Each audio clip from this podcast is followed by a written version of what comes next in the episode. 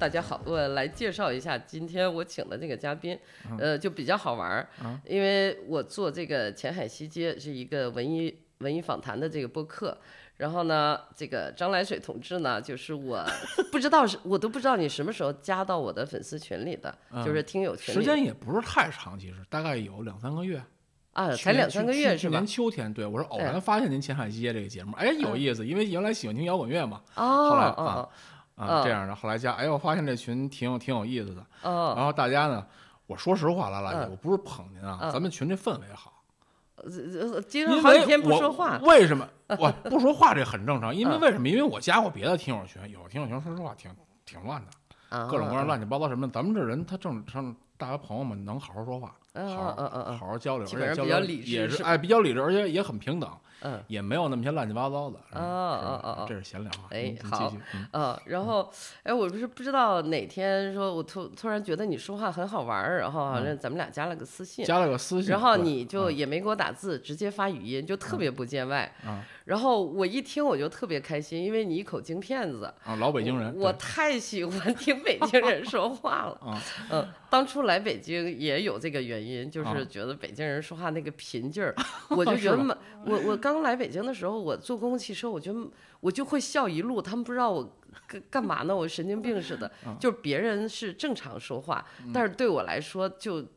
就全是说相声，就是没没见过世面嘛，所以一听你那口音我就特别高兴。然后问题是你的那个你身上这个经历啊标签儿，啊就是就是太跨度太大了，说听喜欢听摇滚乐的一个真正的一个出家人，啊，对对对，这可以说吗？可以说可以说，我是修啊行藏传佛教了，对，论着出家年头也不短了，我是零零七年剃度的，哇，零八年说，您十几年，十多年了，呃，小小非常20年了不合格的修行人啊，很不合格的一个修行人。对，嗯所以你想，就是这些元素加在一块儿，嗯哇塞，我觉得这个就特别有意思。我就一直想说，咱们俩就是找个时间，嗯呃，吃个饭，然后去吹个大牛，然后去去聊个天儿。啊哎，后来我一想，哎，做这节目。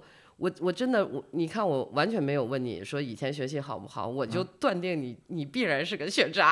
没错，哎呀，你这我就说您这感觉很敏锐嘛，是吧？然后，所以我我我说，哎，预约你，你看你来之前，你也不知道是一个录一个什么节目，你是不是以为我跟你要谈谈信仰，谈什么？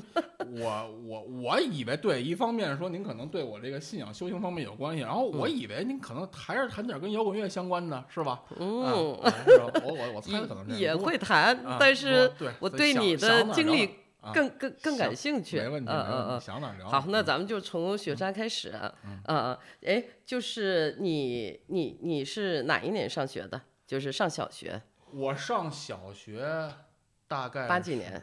你看我是八零年的，我上小学是八六年，因为当时那会儿北京啊还有这种叫学前班儿似的东西呢，我上过一一段时间的学前班儿。那你父母是非常重视教育的。我父母，我这么跟您说吧，您要说教育这事儿啊，我能跟您说了三卡车都说不完。好，我爸妈是老师，职业老师，中学哦老师。哦我是深受中国传统教育的毒害。哦，我告诉您啊，说实话，这都是我的辛酸历史。我给您，我给您举，我给您 我就给您举个小例子啊。我小的时候啊，嗯，我小的时候啊，这还不是上小学啊，这是上学前班的时候，教我们学，老师要求写这汉语拼音。那时候放假呀，就要求你啊，把这汉语拼音啊，一个写一个有那个特汉语拼音那格嘛，写一张纸，写写一篇儿。我父母就非得强迫，我就跟你讲这事儿。我父母他们怎么教育我的啊？必须别人写一篇儿，要求我必须写写别人的好几倍。哦，我对这个事儿印象非常深。为什么我那对小现在孩来说我就很痛苦。我就敢说，我就痛恨我父母这种教育。当然说，我对他们俩人，他们生我养我，我对我我作为修行佛法来讲，从各方面来讲，人情世故来讲，我感恩他们。嗯但他们这种方法，我极其仇恨。嗯，当时我有一印象特别深，小时候八六年、八七年，正是电视演《西游记》的时候呢。放着假了，你说我的姑姑、我的叔的孩子们跟跟那看《西游记》，而且最精彩那真打白我已经打黄风怪那集，啊，哎，电视在演着那个呢，我就不能看去。小孩他写这作业，他一定得是慢的，他得一边一边玩，他不可能写那么快呀，他没有自制力呀。嗯，等我这边写完了，电视也演完了，哇，那哭死了。我就长大之后，我这些年我就问他们，我说我就问你们，你们当时小时候让我逼着我写那把那汉语拼音多比别人写两篇，它有什么用啊？对呀，这不是扯淡吗？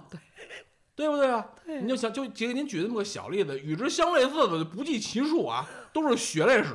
我就不给您举那么多例子了，类似这种事儿，嗯包括家长对我的教育，包括这种传统学校教育对对对对我这种这种这种影影响，嗯，我就跟您说吧，这现在这个，嗨，还是当学渣好，还是当 学渣好。我跟你说，我幸亏我没按他们那条路，我嗯，要不然我非得把我给挤得疯了不可。哦哦，那那你就是比如说你父母逼你写作业的时候，你是也就很听话的能写完呢，还是说什么样的心理、什么样的心态？我就这么跟您说吧，从小到大就类类似这样的事儿啊，就是其实你学习学习文化知识这事儿本身没有什么错，嗯，但是你非给他把它布置成一个你必须完成的任务，你要是不完成了，你就是思想品质有问题，啊，你的压力就你就是你就是坏人，嗯你这人就十恶不赦。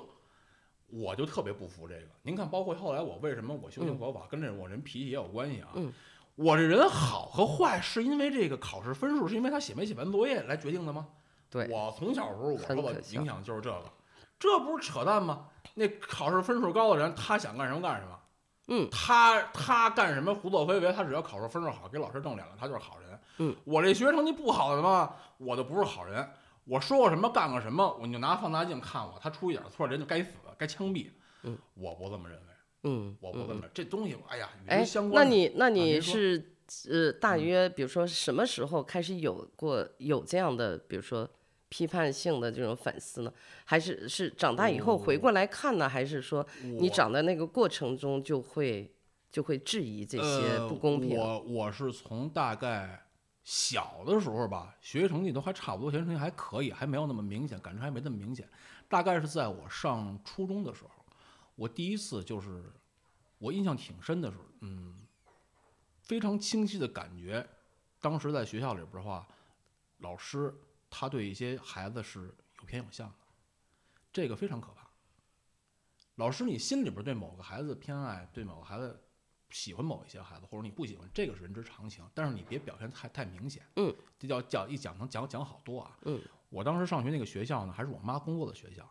我如果现在回头去看，您问我说什么时候开始有这种反叛和思思这种这种思想，可能就是我在初中大概年少懵懂，刚开始听摇摇滚乐的时候。您像我是哦八零年的，我最开那始听是九几年，九一年、九二年，比如唐朝刚出第一张专辑，刚刚开始，相当于你一步没落对，唐朝的第一张专辑和中国火第一张拼盘儿。啊，后来到了初中还不是从崔健开始的。还不是老崔，当时我嗯崔健还比较早一点。我当时是我印象非常自豪，当时我买到的是黑豹的第一张，就窦唯当主唱那张的原版磁带。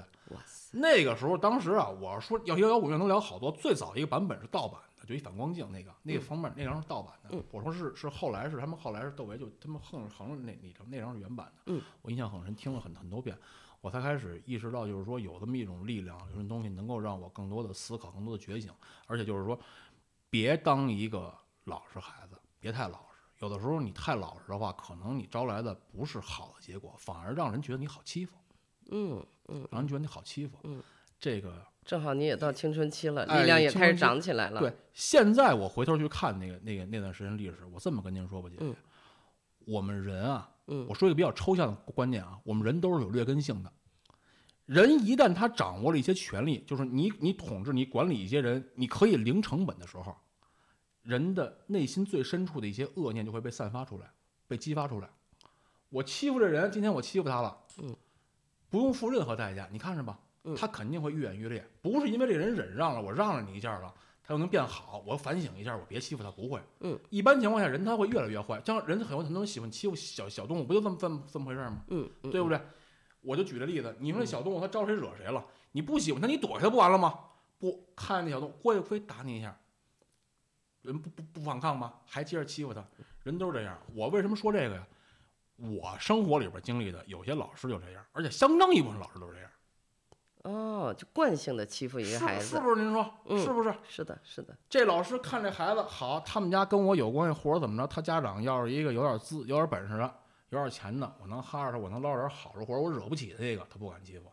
碰上这个不好的老实的，我欺负他零成本，我就拿他撒气。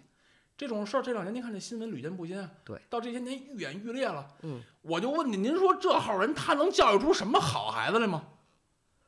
讲一个核心观点，我修行佛法这么多年，也是一个修行的真实经验了。嗯，怎么教育好一个孩子？其实越也简单也难，就一件事儿，以身作则。嗯，你想把孩子教育成什么样，你自己不管是家长还是老师，你自己做到没有？嗯人都有毛病，都有缺点，嗯你自己先以身作则做好，你尽量做好了，别说空话，他自然学你，自然学学学你这好，是不是呢？嗯像有的为什么现在好多您您讲这个，我特别有深有感触，好多人家长他本身他就有问题，您自己做人做的还有毛病呢。您自己做的还不好，你要求学生当当好人，他什么都得拿着完美标准要求要求孩子要求学生，凭什么呀？嗯咱们中国古代人说这人分，如果按儒家说文人分多少品，圣人是吧？往最好的是圣人，孔孟，再往再往下呢，君子，嗯，君子再往下一步，普通人，嗯常人，嗯是吧？常人再往下一步，小人，嗯，是吧？小人，咱们再嗯最最低一等呢，升职为人，但其实是畜生，啊，现在好多那个老师也好，家长也好，您都别说那常人了，他可能是小人，或甚至说连畜生都不如。他披了个人皮，哎，他拿那圣贤的标准要求学生，那有说服力吗？嗯咱说实话，您别拿学生当傻子，别拿孩子当傻子，心里明白着呢。嗯他现在没有那么大权力，他没法反抗你。嗯你有朝一日他要能反抗你的时候，他有那么多能力的时候，嗯或者变成跟他一样的人，嗯伪君子，嗯或者要不然您看着吧，嗯反社会，嗯不定干点什么去，嗯，是不是？您说嗯嗯嗯讲理不讲理？嗯我这话嗯讲理吧。为什么我出家修行了？嗯我现在修修行佛法呀。嗯这种修行之路让我看到怎么能生之为人。我怎么说呢？我能给自己一个理由，给自己自洽。嗯其他的很多方式，按照学校也好，老师也好，我小时候从小受家长教育也好，他们给我铺出那条路，他们给我指明那个方向，那个没法说服我，嗯不能让我逻辑上有一个自洽。嗯，凭什么人要欺负人呢？嗯凭什么有人生来就得挨人挤的，有人就有人就作威作福呢？凭什么呢？说不服我呀？嗯你挤得了我，我还不能说不，嗯我还得给自己洗脑，我还听你给我洗脑，那凭什么呀？对不对啊？那你上那个小学、初中的时候，嗯会有一些名怎么说很深刻的记忆，比如说你被不公平待呃，我对待的我我明白您的，举点事例是吧？对，具体的例子啊，嗯嗯这是我上高中三年级的时候，我一个事儿，我印象非常非常深。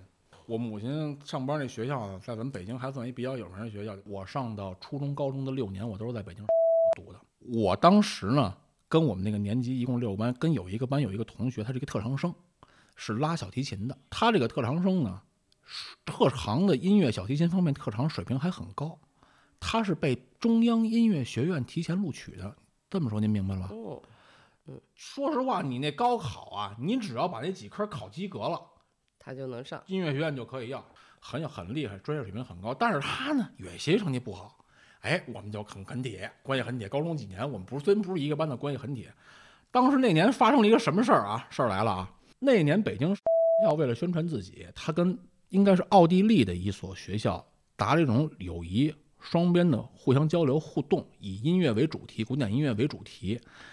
就要派自己的交，他是有一个整个一交响乐团的，他为打自己名号嘛，素质教育啊，去奥地利有访问。我这朋友当时去德国德语区跟着一块去了。然后呢，那一年正赶上奥地利那学校的孩子们来学校北京回来北京回访了呀，要求这个得再排练一次，给他们个演出表演表演演出。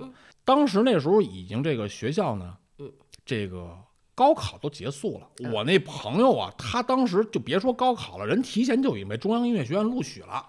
他完全就跟学校没关系了，嗯，跟这学校没关系了，嗯。但是他呢，为了感恩这学校吧，跟一些老师关系也不错，他呢也回学校参加这个乐队的表演排练了。到时候最后甭管，虽说已经跟学校毕业了呢，你给外国孩子表演，咱们交流演出，我也给你演一场。他是首席小提琴呢，因为水平好啊。发生了个事儿是什么呢？他们我这朋友家在哪儿住啊？学校的地理位置在北京玉泉路，地铁玉泉路那一站。您要知道，您要您要知道。我去过，哎，他们家在哪儿住？您知道云丰台云岗在哪儿？您知道吗？我知道，快到快到丰快到房山了，对，特别远。是的，是的，九几年交通还不发达，就一趟公交车，现在都不发达，现在也不发达，坐一趟公交车来，就人家就得天天早上起来来，也没有不提供住，原来他还是住校的，后来也不提供住校了。可是，在学校排练这个中午饭、晚上饭也没有。后来是学校干了一个是一什么事儿呢？他们给这个外国奥地利来的这些外国小孩儿啊，食堂给这帮外国小孩儿做饭，做其实就是大锅菜。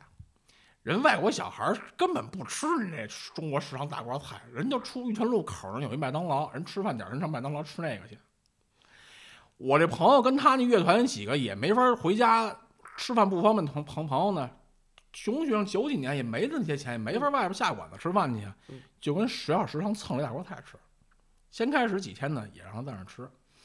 最后临到那年，我印象非常深，已经高考结束，放暑假，九月一号就各自上大学就走了。放暑假这这么演出，最后一场要演出那天了，这朋友来找我来了，叫我，知道我们家跟实习学校住啊，跟里边住，你有钱借我点钱？我说怎么了？我跟那谁谁一零六 A 学校一拉大同大提琴同学，我们俩没饭吃了。我说你不是上食堂吃饭吗？怎么不让你吃了？他说管乐团的某某某人，那老师姓陈，今天来找我们，你们今天不要在食堂学校食堂吃饭了，这样影响不好。我当时一下我就窜了，嗯我没后来没干出格的事儿啊。嗯这姓陈这人这老师呢，我还认识他。嗯这个姓陈这个老师是教政治的，这个教政治人他呢以前跟我们家关系也比较密切，比较好。从我很小时候我就认识他，他一直以来啊，我这么跟您说啊，姐姐，我在十几岁曾经有一段时间是狂热的信奉唯物主义、马列主义的，他是一个。很精深马列主义的这么一个人，理论家，他教政治的呀，他当过年级头，当过班主任，他这这么一个人，我一直都认为他是能把马列主义应用在实际生活当中一个很标杆式的一个榜样。他的品德应该很好。啊，应该品德应该很好啊，我就没想到这人是他妈这么一号人，影响不好。这同学他家离这么远，离实习学校这么远，交通这么不方便，来一趟都得一一个多小快俩小时，坐公交车来拿药校来。你吃饭你就不能给他解决一下吗？你而且话说回来，人家已经是中央音乐学院录取了，人不回你这演出，人也没话说，你也没话说，对不对啊？我非常生气。那天后来我就给这同学领到我们家去了，正好我妈那做饭吃，我说你让他跟那吃个饭吧，吃个饭。晚上我说你还演什么演？甭演了，走回家吧。同学呢还老实，我这同学姓范，这哥们儿，别别别，都答答应人家了，演吧，还真就去了，把我给气的。我跟这门口，跟这音乐教室外边，学校当时算是条件比较好了，有专门的音乐教室啊，那种阶梯式的音乐教室，两边还带那种吸音的墙，就跟乐队排练室，吸吸音墙。演了一场，他们在里边演，我在外边骂仙界。我坐在外边台阶骂仙界，老师在那听着。我说人他妈的范伟从上面来，谁谁这来，连个饭都不管，什么玩意儿？当时那姓陈的跟另外几个管乐团的老师在那听着，他知道我说什么呢，他也没没说话。从这以后，我跟这人就算彻底彻底绝交了。就这个事儿，你听起来可能没有什么啊，但他对我的影响非常大。嗯，就是某一种理论、某一种主义，包括某一种人、某一种事，他跟你说的天花乱，他说的再好，他他妈也是伪君子。嗯，他臭狗屎。我这一辈子都鄙视他。后来我给别的朋友聊这个事儿的时候，也是我的一个衡量标准。聊完这件事儿以后，你看对面听这个听我讲述这个人，包括以后有姻缘听到这个音频节目的朋友们，你心里对这事儿的反应是什么？因为我后来碰到过这样的人，听完这事儿之后觉得无所谓啊，社会不就这样吗？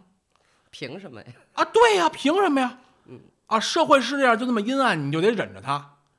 你说这话好像你跟活多明白多通透似的，那我说一句，以后你挨欺负的时候你别叫唤，嗯，对不对？对，你要是叫唤了，你就是活该，你就是咎咎自取。我暂时我也没机会反抗他，我也没机会报复他，但是我至少我敢把这事儿说出来，我敢做一个明确的，在内心当中有一个善恶的划分。态度，对呀，我态度是明确的。我以后我有什么不公正的时候，我可以。坚持坚持我的态度，坚持善良的一方，对不对？我是我受受傻一太多，他错他错他也是错，你也不能说他是对的嘞，对不对？臭狗屎就是臭狗屎。我还好奇，就是说你的这股力量是从哪儿来的呢？就是比如说你天然对很多事情保持敏感，然后保持这种一个审视和批判的态度，尤其对所谓你的成虚伪的这个成人世界，言行不一的这些，就是你的。这些东西是从哪儿来的呢？因为我我自己特别，就是我不希望孩子特别听话，因为我看到好多特别乖巧和听话的孩子，可能意味着他已经已经被父母同化了，就说或者说跟他自身是异化了的，就说他可能觉得，哦，那权威说的都是对的，老师说的对的，家长说的对的，我去听话就好。但是我说为什么喜欢不听话的孩子？然后是因为这些孩子可能他的那个自我意识就会比较强烈、比较强大，就是说他自己更有自己的看法。呃，那你你你有这么多，今天看这部分儿，明天看那部分儿，你你爸妈是不是说你？就是说，或者说老师会不会觉得这孩子思想有问题，或者怎么怎么样？会不会去因为这个来说教和打压你？其实经常会有，经常会有。我我我从我怎么说呢？从我上，呃，具体的时间段来说，可能也就是上中学，从初中，尤其是后来到上高中以后吧。然后可能从生理学来讲，就是人的青春期，我自己青春期那个时间有点自我意识了。完了以后，就是我很简单的一个一个一个道理，就是我始终觉得我生活当中有太多不合理的地方。你这事儿你说不服我，嗯，简单的讲就这一句话，你说不服我，凭什么这个孩子？我举个例子，凭什么这个孩子他必须上学校去，他得穿一样的衣服？嗯，很简单的一个一个事儿。嗯啊，你说一个说这个校服，当时我真的我上学刚上高中一年级的时候还没有校服怎么回事呢？就从那一年开始，全北京市要求学生必须穿校服。还有一特拉的，哎，还有一个更我觉到今天觉得我觉得丧心病狂的一个事儿，就是他要求学生发型，男孩子必须是一个什么发型，女孩子必须是一个什么发型，你不符合的这发型就不行，强制性给你剪了去。我觉得这不合理呀！你把你自己的个人意志强加给孩子身上。你让这孩子剃头，他的原因唯一原因只不过是你老师、学校领导你自己不爱看那长头发而已。嗯，你觉得不好看。任何我跟您说啊，就举一个事儿的例子啊，姐姐，要求孩子在学校剃头这一件事儿，嗯，学校找的任何任何理由全都是扯淡，不是真正的理由。嗯，什么不符合运动，怕孩子运动不方便，咱现在打赌。全国的运动员，女女性运动员，长头发的一定有，没有一千也得有几百，只要少于这个数，我砍我脑袋，敢不敢赌？不就是你自己不爱看吗？对，对不对呀？对，你凭什么摁着孩子头，你把他头给绞了呢？嗯，还有的找各种各样的理由啊，长头发打打理起来不方便，管你方便是你是你让他弄，是用得着你管得着吗？对呀，就这一件小事儿，嗯。你说对不对？是的，是不是？我说这话我讲理不讲理？嗯，他孩子认为，他认为他要真认为这头发不方便，他自己就绞了。嗯，他自己就绞了。是的，他只要不是那个太夸张那个，是吧？即使他有那个太夸张，比如说他孩子非要弄一个杀马特，嗯，那我觉得您也应该注意一下，他为什么要这样？他是有原因的。他不只是你看不惯，除了你自己看不惯之外，不违背任何一条中国法律，也不违背公序良俗。嗯，你为什么要管他呢？其他的一切事儿都可以以以此类推啊。嗯，凭什么你就拿这学校考试分数拿这个来卡卡孩子？嗯，更更深远这是唯一标准。更深远可以考更多。你说你怎么考察这孩子？而且还有就是，还有一点我觉得很有很有道理。我从上学时候这么说，你要求学生要求孩子做的事儿，你老师家长自己做到没有？嗯，很简单。嗯，很简单。嗯嗯。那你你这么反叛，你上学期间有那个惹是生非嘛？调皮捣蛋、打架斗殴之类的。打架斗殴这种事儿啊，其实您别看我这么说，但是其实有真正碰上事儿，有时候我胆儿还挺小的。嗯。打架斗殴呢也没有，因为跟同跟同样的学渣就调皮捣蛋孩子来说，我们关系处的不错。那你你上你上学读的是什么专业？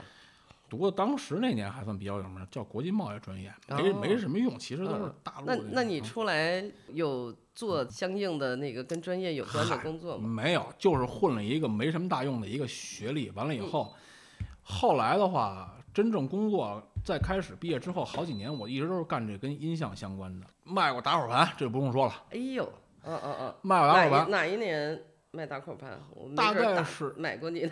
哦，当时我大概是零三零四年吧。哦，不光是卖打口，后来还在哪儿啊？这个，当时北京的正版音像在广安门外，现在这没有人看 VCD 看碟了。当时那会儿还有那正版的音像店，我跟那儿还上过一段班。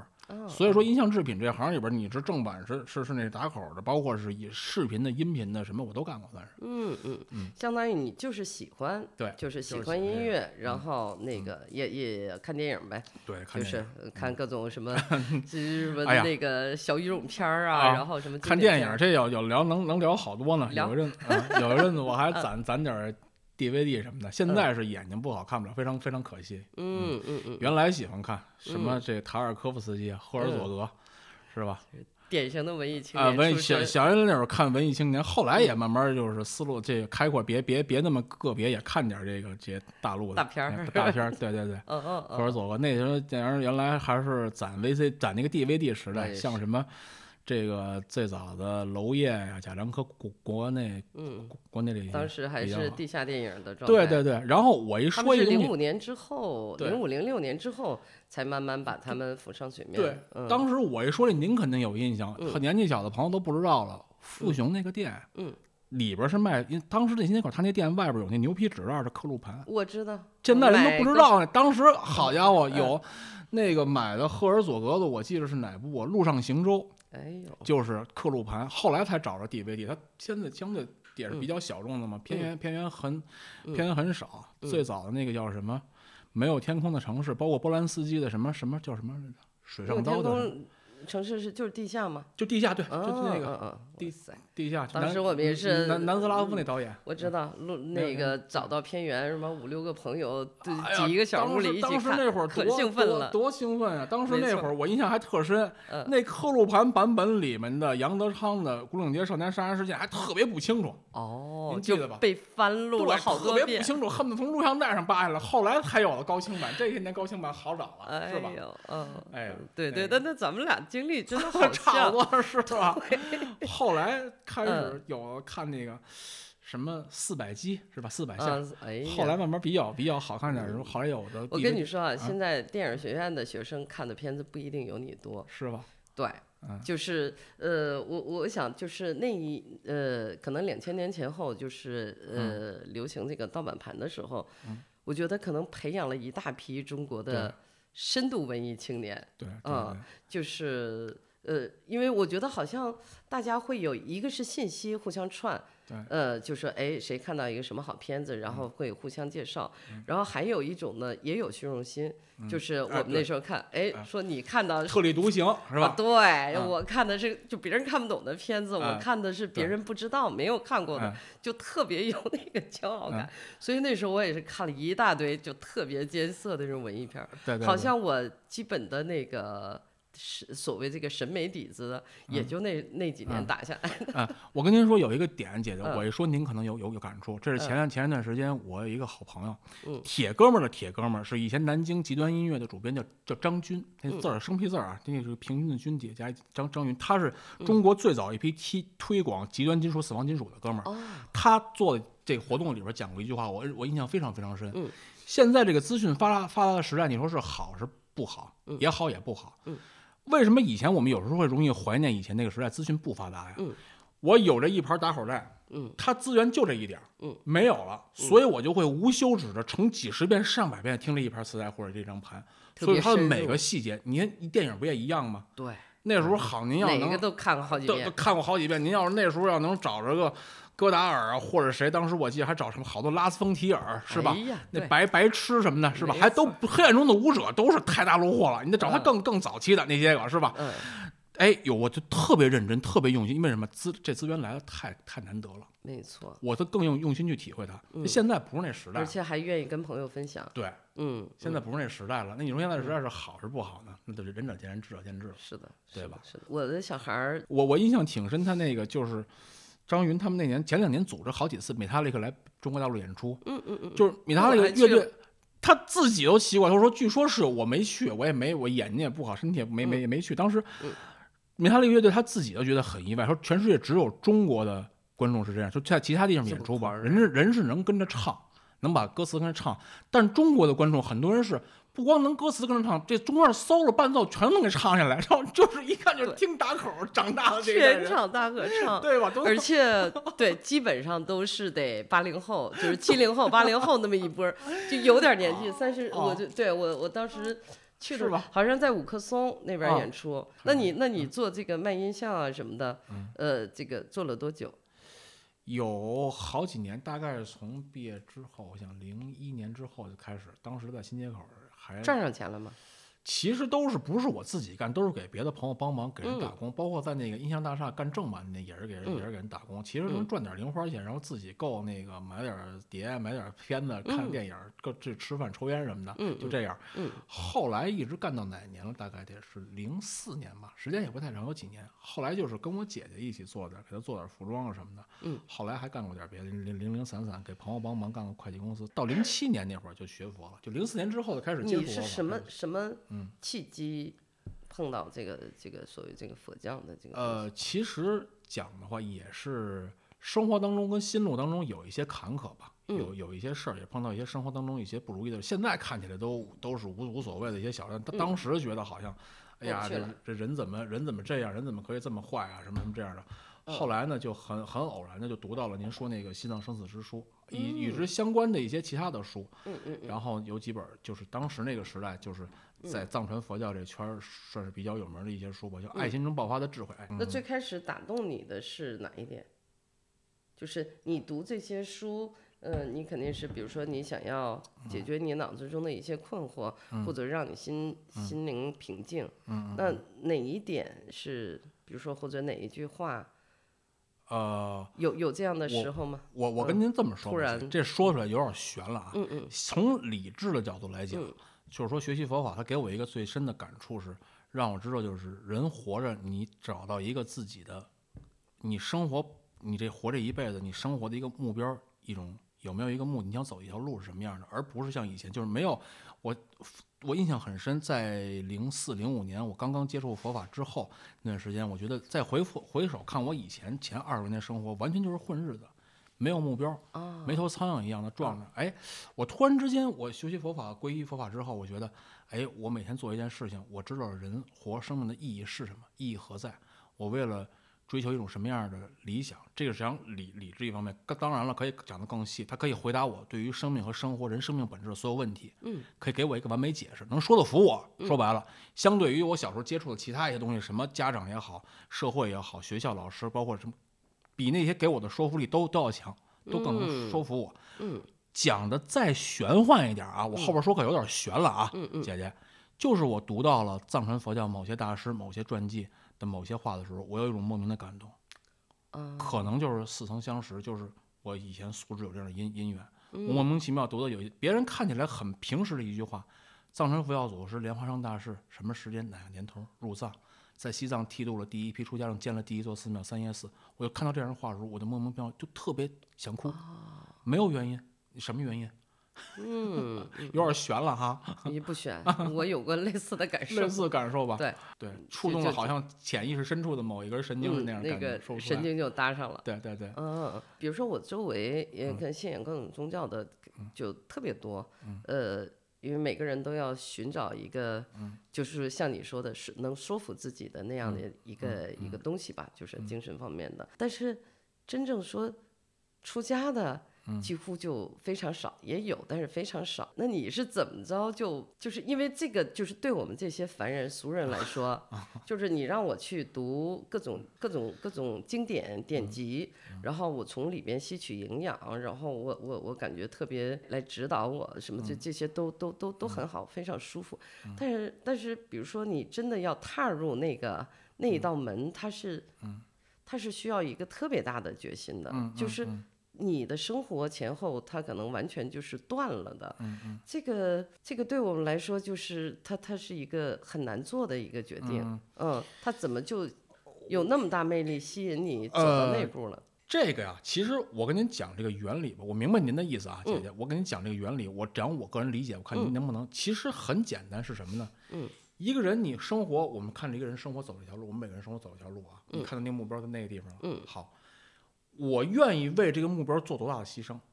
那个目标有没有足够的东西去吸引你？为了这个目标而牺牲掉其他东西，就这么简单。嗯其实我刚才说的就是，就我在二十岁刚刚刚开刚开刚开始修行佛法之后那段时间，我对这点感触非常非常深。嗯人的生活，你的意义何在？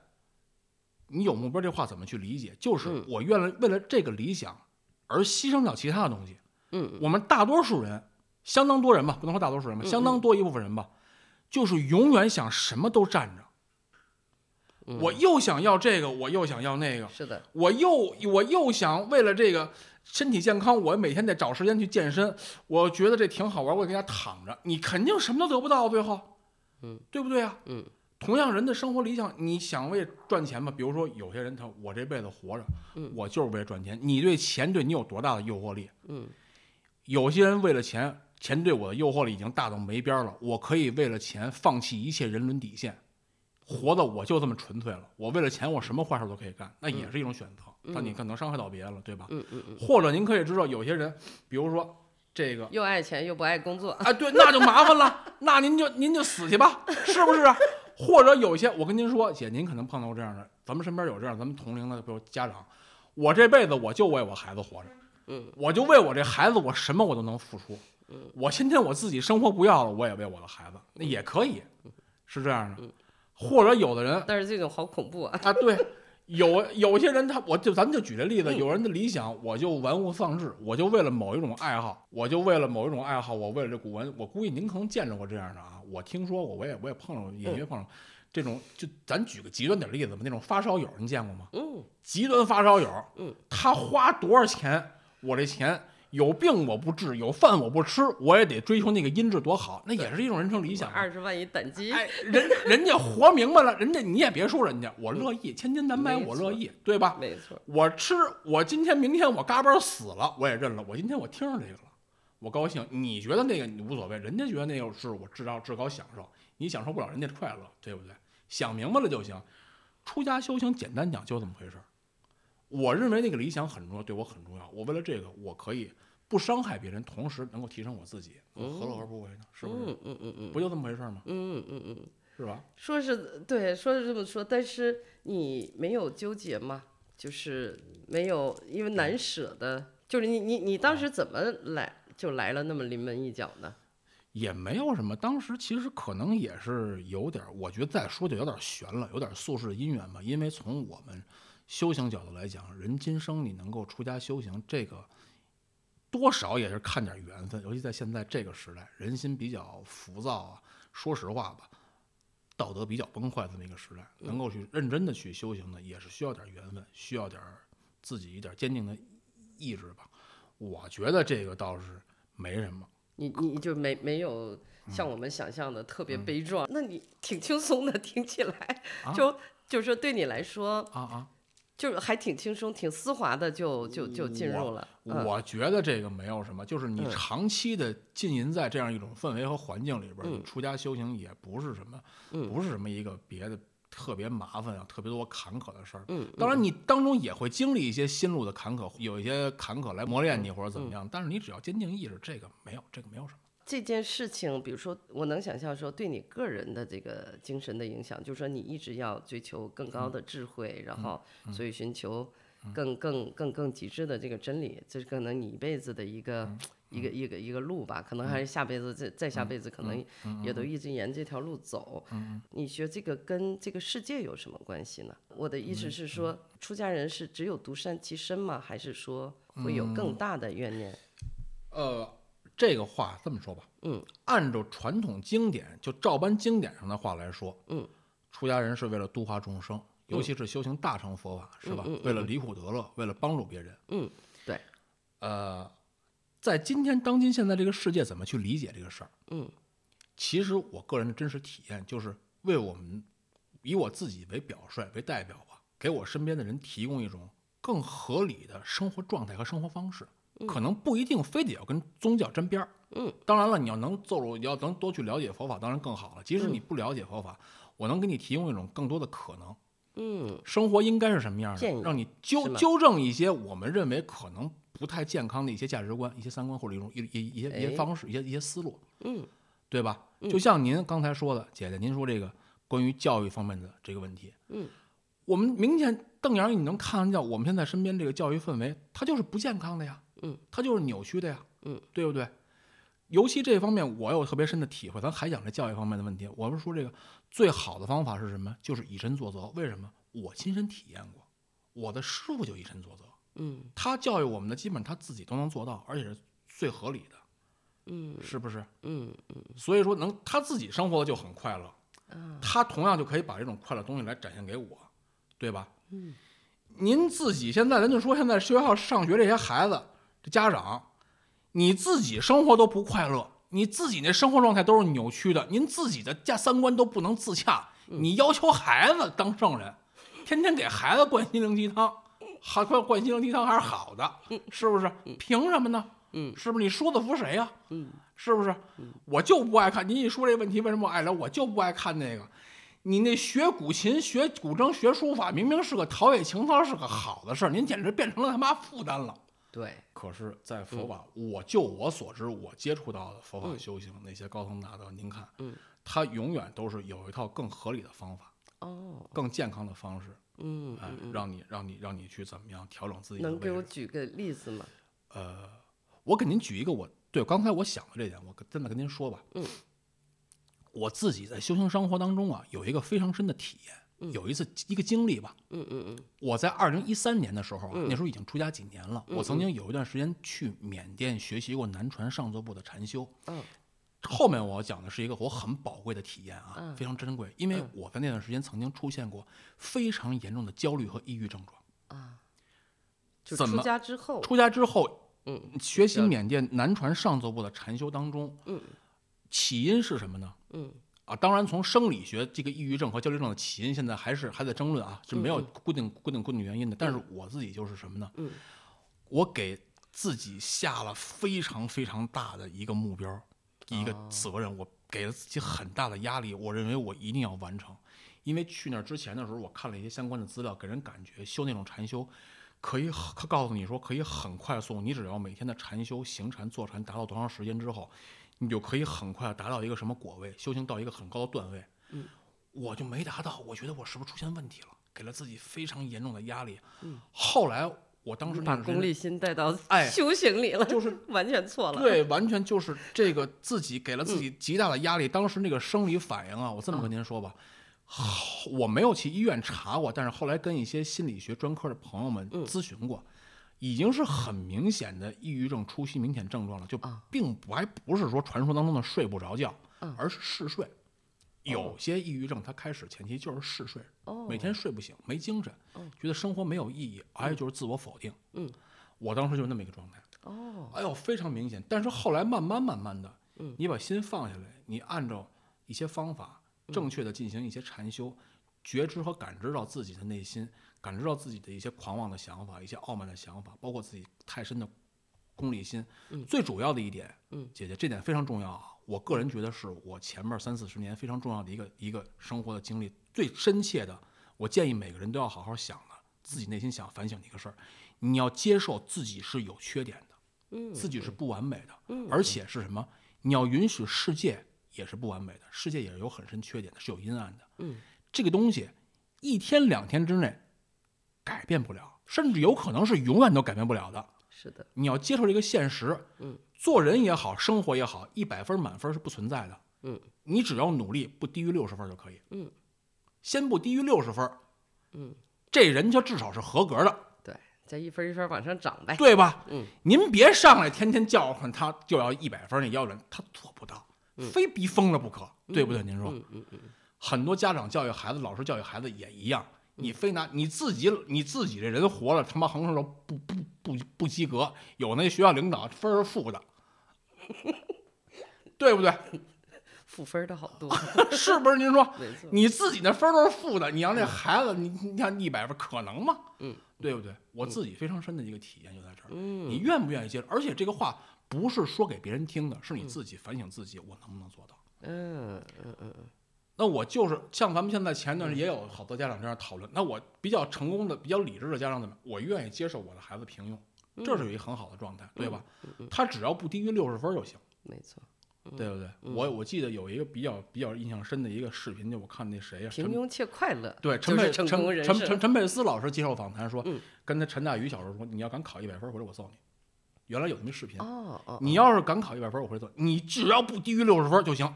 这就是我对你要要求。您得嗯找有这视有这有这视视好棒视视频，对吧？嗯嗯是不是？您说，嗯，我自因为达到一百分儿，你说就说什么，比如说达到你八十分儿、九十分儿容易，但是从九十分儿到一百分儿，啊，可能就要付出对啊，付出多少多少倍的这种努力。啊他其实我觉得是，呃，所以现在不都在追求各种学霸呀，去嗯追求什么，就是更就就是几乎是满分儿的、嗯满分儿的那种追求。但是这个的代价就是把小孩儿。最应该说，比如说睁开眼睛看世界、探索世界，然后各培养各种兴趣的这个脑脑脑力全都给耗光了，嗯把他的时间、空间，然后脑子全都给占空了。我觉得这太不值当了。所以你刚才说的这个，说陈佩斯这个不许考一百分儿，我我真的是嗯，我觉得挺棒的，深有感触。这这视频有，这挺有名儿的。嗯对嗯嗯，对他，我想他是明白这个这个基础道理的。嗯嗯嗯嗯，哎，那我还很好奇，就是说，呃，就是我，因为我我没有真正接触过，就是说像咱们这个这个，就是说，呃，面对面的这种接触过真正的出家人，当然就是说，呃，各种信仰的，然后什么各种居士啊什么的，也也也都有接触。您说，嗯。嗯，就是你的这个兴趣爱好如此之广博，就说，嗯因为我原来想的是，比如说寺庙里那些人，他是一个枯燥的，然后每天青灯古佛的是吧？哦，对对嗯对对对，然后特别怎么怎么样的，就是我，所以你你知道，对嗯我来说，呃，踏到那个门是不可能的，因为我觉得哇，滚滚红尘，我嗯。我我我不肯抛弃，因为我想要看、想要听、想要玩的东西还很多，嗯。但是你显然没有受这些的那个呃约束，呃，还就是还是文艺青年，特别快乐。这么跟您说吧，姐姐啊，我跟您交个实理。好，按说出家人是不应该接触这些的，哦哦哦，严格意义上讲是不应该这样的。但是说我喜欢呀，嗯啊，说实话吧，嗯，有一些戒律触犯，但还好它不是根本那个大的严重严重的嗯戒律，他我他我他我喜欢这个，啊，那没办法，有时候嗯看资讯啊什么的，不自觉的我还喜欢看一下这样的东西，嗯嗯嗯嗯。哎保证一，些。那现在啊都反正啊各呃，就是全都上网吗？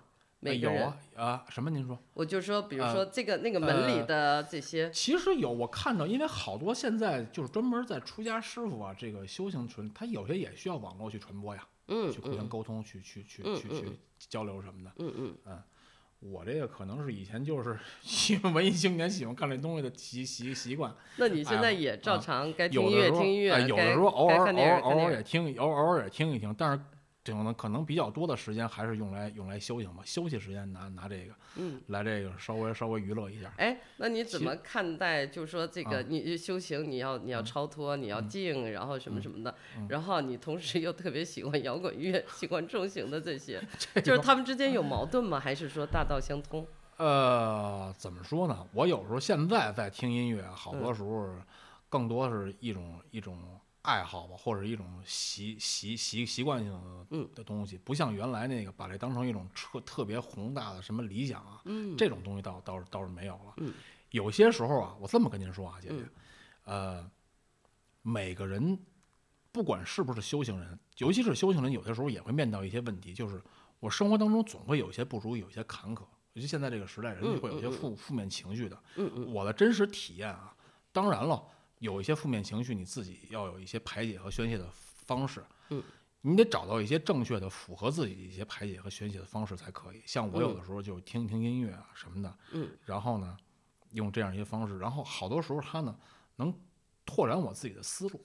嗯嗯，其实我的真实体验吧，嗯嗯，不管说是读书也好啊，或者是看一些这些文艺作品也好啊，嗯它有的时候是能提供给我更多的思路的。有些时候看一些，比如说电影啊，有时候偶尔，现在我眼睛不行了，有时候也看点影视剧一些什么的，嗯从一些作品里边也更多的让我体会到人性、人生活的一些东东西吧，一些借借鉴吧，这个积极意义还是有的。嗯，积极意义还是有的。其实相对来说，我可能，哎呀，传统文艺我可能听评书、听相声听的还多一点儿。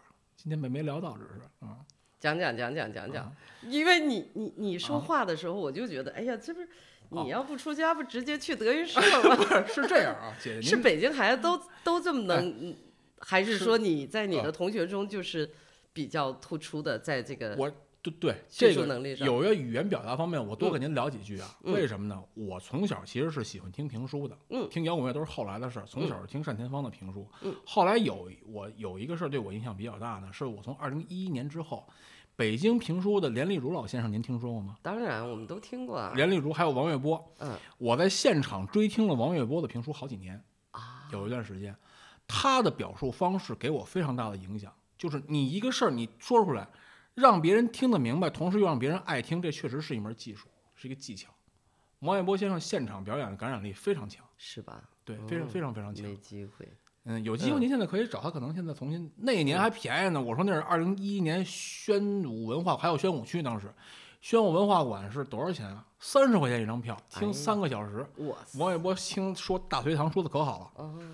然后后来包括先开始也听那个德云社什么的啊，不过不过要真正从说评书来讲的话，王月波先生讲的比较好。然后还有少数有一些北京有一个说北京话的一些播客讲的也是很有很有很有特点，对我有一些影响吧。嗯，就是我是专门为这事儿想过，因为平常日常总得跟朋友们交流，我也自己也跟别人交流，也也也说话，也给别人有一个表述，我也听别人对我的表述，我发现，嗯，我同龄人还好，比我我们再小一点很多孩子呀，语言表述好像有些问题一样。嗯同样这个事儿他说不明白，嗯他明明这个这个意思是很清晰，但无法用语言表述。我就因为这个事儿，我自己也动过脑子，也想，也确实是想过，我用怎么怎么样能够用最快速的时间里面把我这个话给他说清楚，还尽量的提升一下可听性，让人能爱听，是吧？这是一门艺术。嗯这么跟您说啊，姐姐，嗯语言交流、语言表达很重要。像您做播客，对这应该感触很深。嗯，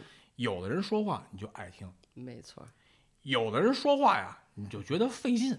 他是好人，我知道他不坏，但他说话怎么那么别扭，听着那么费劲。嗯还有些人，你听着人名字，我就呲牙花子，怎么他又来了？你，对吧？是的，是不是？是的。哎，所以这个我们尽量做到让人听得明白，还爱听。嗯这个哎，那你小的时候没想过说你要走这条路吗？想过呀，想过啊啊，想过呀，没没没没成型，难着呢，没没没机会。也没机会，也没成型。我小的时候轻微有点口吃，您听不出来吧？你还有口吃啊？我小时候口吃，我这么跟您说吧，说就我了解的啊，说相声本身就难，说评书比这个还要再难一个维度。啊，我听王玥波先生现场跟您讲，这咱们闲聊了啊。嗯嗯嗯小时候把杆学评书的孩子，嗯从小上评书学习班，八百标兵奔北坡，炮兵并排北边跑，绕口令吧。嗯嗯嗯，小时候不到十岁练八百标标，就这么练，前三个月不干别的，练这个，啊这就考验孩子他坐得住吗？啊必须得这样。啊啊啊！老老先生们要讲究就太多了，这一间房子可能比您这房子还得大点儿，一间教室那么大，没有话筒，这句话出唇，让最后那排一个人听见，还得听听哦清楚了，你怎么练的发音发声。对呀、啊，这是怎么练的？门槛很高的，其实是啊不是说你会会说话就呃行。就是所以说，这就是郭郭德纲先生，您听他现场说那个、嗯说相声，你看似容易，其实很难。嗯，你表述清楚了，凭什么这同样这一件事儿，我跟这儿说一个笑话，有人就、同样这个段子，有人说就有人乐，有人就就招人乐，有人说完就不可乐。同样这个包袱，有人抖着想就就好听，有人抖的不好听。你要愿意听这这个是我兴趣点所在，我能跟您聊聊好多呢。这聊多好玩啊！我给您举个例子啊，嗯郭德纲先生跟于谦先生两个人，嗯俩人对口相声。嗯郭德纲先生上来，早期啊，嗯，今天来这么多观众，我我很欣慰啊，我这心里边由衷的我感动，我就不知道我一腔的，你看他每个停顿都不是没有原因的，一腔的我怎么热热乎乎的，我这把我这肚子里我就都到都到过你们，这边于谦先生在那看着是吧？稍微抬一下手，哎，关先生，关先生，您等一下，您这心情啊我们理解，但您这说法啊有点恶心。就这一句话啊，小小包袱啊，快半秒钟，慢半秒钟都不可乐。为什么搭档两个人，于谦是郭德纲的最好搭档？嗯就在这儿，两个人有一个非常非常无法用语言描述的默契点，就在这儿。严丝合缝的。对，为什么这抽相声搭档他他难难在这儿？我们普通人听不出来，你听了很多年，我才能勉强摸了点门儿。哦，是这么回事儿。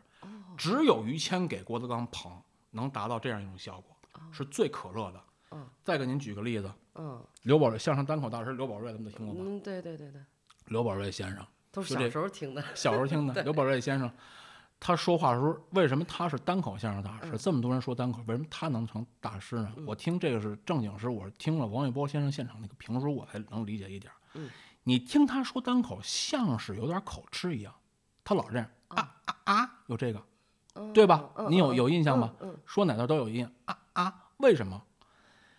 这个就是说单口相声的人，他一定把这个包袱抖出去以后，让你这个观众大多数人百分之六十到七十以上的听众，他是有一个反应时间的，符合我们中国人听这个语言入耳之后反应时间能 get 到那个笑点。他这个啊啊啊，就这一下，是拖了那么几秒钟，能让你那个笑点有一个最好的爆发点，就是包袱抖响那一下。只有他能达到这个效果，这个还没法用后天去练，就是先天天赋。为什么他能是大师？哦，这么说您玄妙、啊，您看是不是挺悬的吧？我的天啊，谁都达不到他这个效果。你每个人，别人再说同样一个段子，只能用那个人他适合那个方式去表演这个段子，才可乐。哦，你觉得您还到现在您还说这事儿，您还觉得他他都是说话，不是吧？全不简单呢、哦，麻烦了吧？那你你平常的这个兴趣爱好，嗯，呃，除了比如说你听，呃，就是这个这个相声评书，嗯然后，呃，听音乐，你还有什么其他的？嗯就是说你修行之外，你都干什么？没有，大概也是这样，听听音乐。这段时间因为我眼睛不好，看书看不，读书读不了了，可嗯能听有声你眼睛是咋回事儿？高血糖并发症，然后从前两年吧，二零二二年就开始严重了，然后有当时眼睛出了一些问题，我觉得无所谓，年轻嘛，岁数小，然后后来整到很严重的以后。才去，刚开始还看的是中医，中医的眼科其实不是很特很专，长的嘛，你得去同仁啊。还还对，后来是我们家那边天坛医院，也是三甲大医院去嗯眼睛看了，然后说，哎呀，你这有多少是耽误了点，不过还好吧，还能治吧。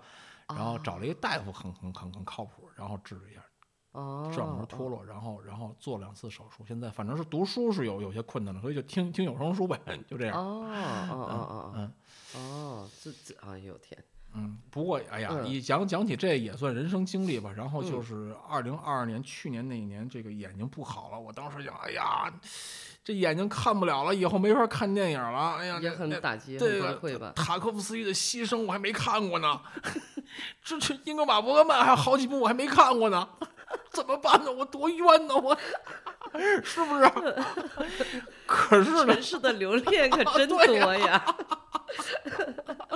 是吧？嗯后来可是后来呢，这个事儿就越到这时候，姐姐，我跟你讲，嗯有了一些想法之后，嗯我反而是有了一些更多的感触是什么？就是你真正学习的佛法能不能落在实际上面？嗯在真正面临到生活一些坎坷困难的时候，你能不能做一个正确的抉择？能不能用你学习到的教理、一些道理来丰富自己，来嗯武装自己？嗯人你生活这个东西，你一定要经历一些坎坷，然后让嗯你有一些更多的蜕蜕变的机会。嗯我说的简单点的道理，嗯，你不看书，你不还可以听有声书吗？你不还可以更多的选择吗？说说的糙点的话，嗯我眼睛看不见，我比人家那个更厉害的并发症断胳膊断腿儿的强吧，嗯嗯对吧？嗯嗯啊，嗯说到一个跟修行相关的，嗯我们整到人死那天，一切你不都得放下吗？嗯，这有什么想不开？这不这不也是对我自己一种磨练吗？是的，对就是是的，是的，因为就是我也挺想一，就是您刚才跟我最开始说聊聊这个跟孩子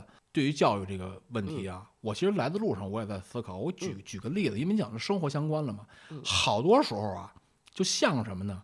无论是说我们对于教育孩子的态度，我们对于自己生活的态度，嗯，对于工作也好啊，生活状态也好啊，嗯，这样一种态度，像什么呢？有些时候就像是我们做饭吃的这感觉。我怎么哦怎么怎么理解啊？嗯您看啊，您说这吃饭啊，嗯最好的饭能是什么状态？嗯您真能吃个龙肝凤髓吗？嗯最极最高极极致的饭能是什么样？您就算您能吃它那个，您能顿顿吃它吗？嗯是吧？嗯说我吃过一回，最好最极致的北京，咱说哪个？咱不说北京了，哪个大城市？那世界上哪个最著名的、最高档的、最极致奢华那豪豪华的吃您吃一回？说我吃了它了，我就不能回来吃炒土豆丝了吗？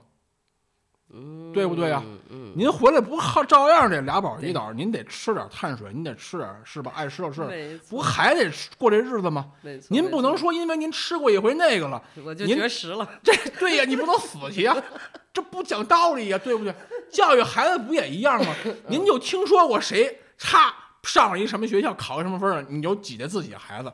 你这北京话讲，这不气迷心吗？是不是？嗯嗯讲理不讲理？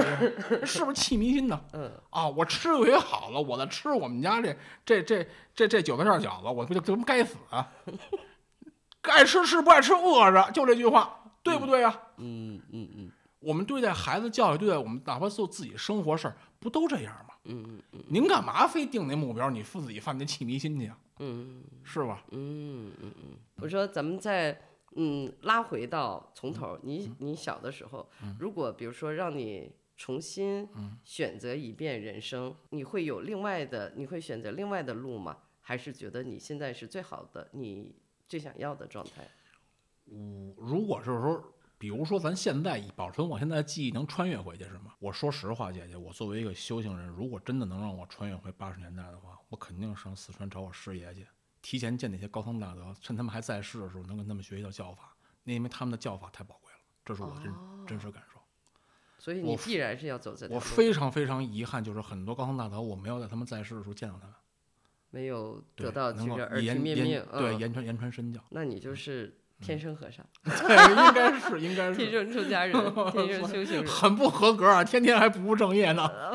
特别好玩儿，特别，嗯我觉得就特别通透。如果比如说你去帮助别人，或者是、嗯呃，你你你所谓传道授业吧，嗯，你的这种方式更确实是能让人效，啊、能让人更有亲和力，更能没听得进去，没错，不是照本宣科，对吧？这也是确实不是在那儿装，就是端一个形式啊什么的。我说嗯，点不该说的啊，作为出家人，我做点不该说的啊。大多数人朋友们一听你出家人身份，就觉得出家人啊，他心里就脑子里边就有一个先先开始固有概先入为主的概念，应该一定得是嗯啊，就是啊，知乎者也，以言哀哉。你要真是那个脾气，是那个性格，可以没问题。你要不是那样，你非装，那不是装孙子吗？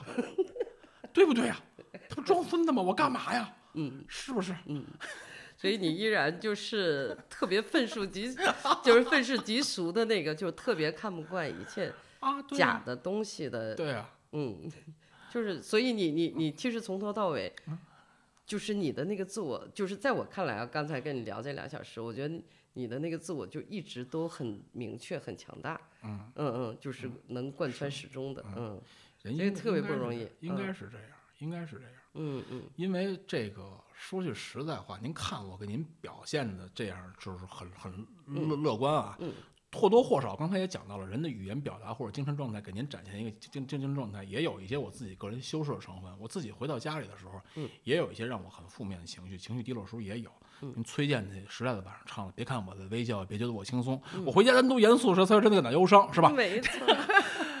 但是有些事儿你一定得想明白，嗯，你一定得想想明白，嗯其实其实其实就其实其实就是这样。看到一些人生活起来，肯定他得有不如意的事儿，而且就是说什么大的时代，刚才我想说就这一点，嗯，大的时代，外在大的环境，我们没有办法去改变。我们现在生活这个时代，很多还是失衡的东西，嗯，道德崩坏的东西。那我们能改变的是什么呢？就是这个调整我们自己的心态，调整我们自己这个三观价值，叫什么？叫什么那词儿啊？避免内耗，别做无意义的内耗。